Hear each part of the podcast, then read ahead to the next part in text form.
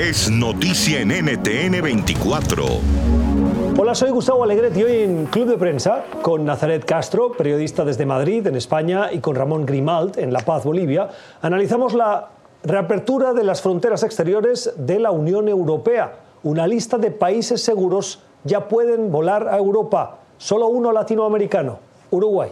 ¿Este miedo es, em, es equivocado o no? La verdad, yo siento que no, no lo sabemos, que ni siquiera las, las personas que mejor conocen todo lo que está pasando tienen todos los elementos, porque es que de la COVID-19 todavía se nos escapan muchísimas cosas. Pero yo sí tengo la sensación de que tal vez se podía haber escalonado un poquito más eh, esa apertura de fronteras para ver eh, cuál es el verdadero impacto de que, eh, de que nos empezamos a mover con más libertad. Lo digo porque en el Estado español, el mismo día que, las personas que residimos en el país pudimos empezar a movernos dentro del país, eh, fue también eh, inmediatamente a la vez fue que el resto de los países, eh, de las personas de otros países europeos también podían venir.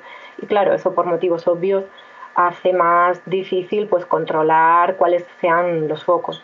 De momento, sin embargo, parece que la situación está controlada pero em, desde el punto de vista español creo que hace falta una reflexión más profunda acerca de hasta qué punto algunas decisiones se están tomando en función de las necesidades del modelo económico.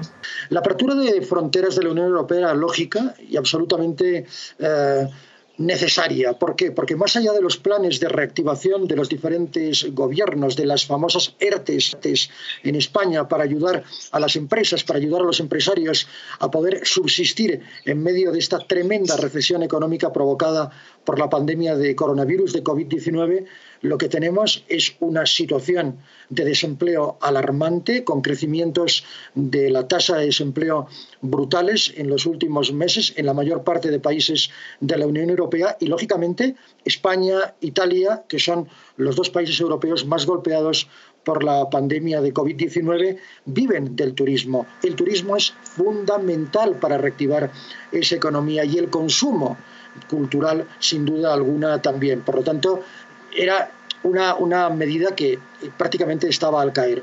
Esta fue parte de la conversación que usted puede escuchar en el programa Club de Prensa que se emite cada día a las nueve y media de la mañana, hora de México y La Paz, diez y media, hora de la costa este de Estados Unidos, en NTN 24. NTN 24, el canal internacional de noticias con información de interés para los hispanos en el mundo.